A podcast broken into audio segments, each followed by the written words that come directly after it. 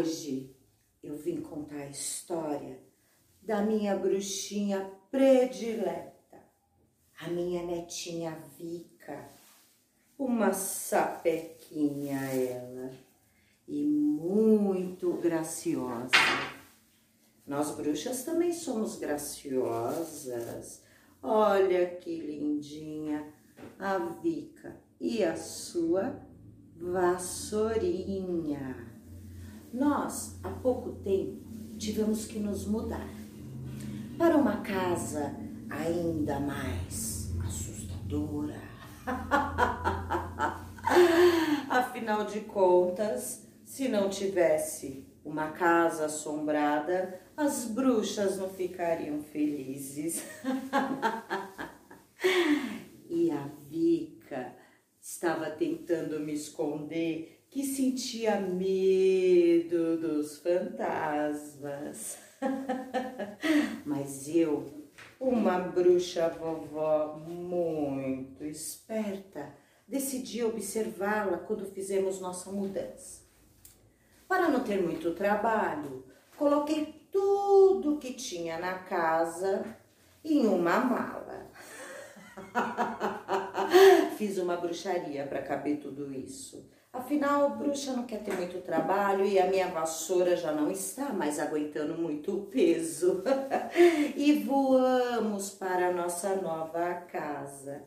Chegando lá, a casa imensa, muito grande, cheia de árvores secas e somente algumas rosas vermelhas. Confesso que amo rosas e as vermelhas são lindas por demais.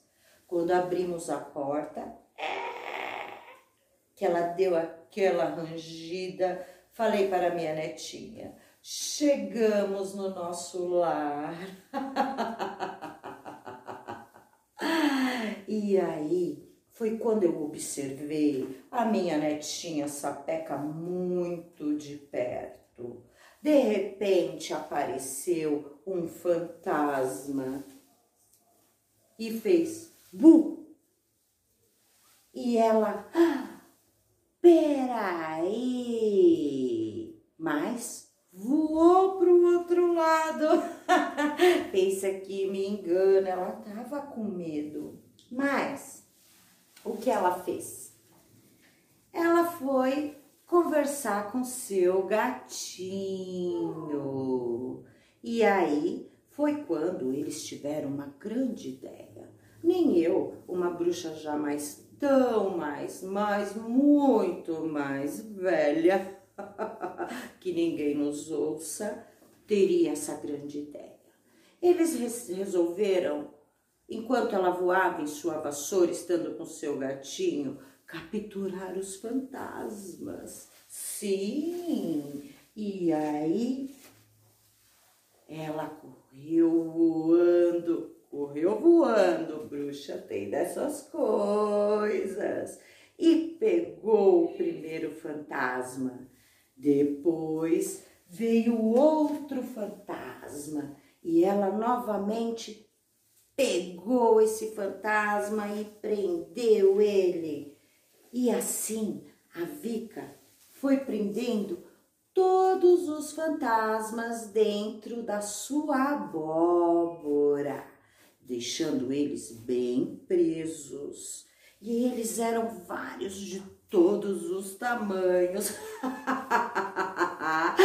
e a vovó aqui observando tudo bem, ó, quietinha. Nem pude soltar minhas risadas macabras mas ela não feliz por ter colocado os fantasmas presos, ainda resolveu lavá-los. Colocou todos os fantasmas dentro da máquina de lavar e ficou aguardando que eles ficassem bem limpinhos.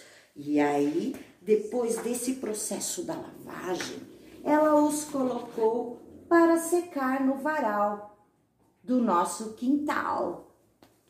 Depois que eles secaram, ela teve mais uma conversa com seu gato. E eles ficaram conversando um tempão. Ah, tentei ouvir, mas não consegui nada. Mas de repente eu vi que ela encontrou uma utilidade para os fantasmas. Um virou cortina, ela colocou na nossa sala. Ai, achei tão autêntico. Ela arrasou, não é verdade? Depois ela pegou o outro e colocou na nossa mesa da cozinha. Ai, ficou horripilante. Depois de encontrar utilidades para todos eles e ela já muito cansada, mas ainda tinham sobrado dois. Sabe o que ela e o seu gatinho fizeram? Não tiveram dúvida. Subiram as escadas para ir aos seus aposentos e decidiram se cobrir com os dois fantasmas que faltavam. E assim, os fantasmas ficaram amigos dela com a utilidade, enfim, que ela encontrou e ela foi descansar sem medo. Ai, essa minha netinha, ela é uma bruxa ótima. E estamos aqui, né? Curtindo a casa nova. Quantas surpresas mais será? Que esse casarão vai me trazer. e até a próxima.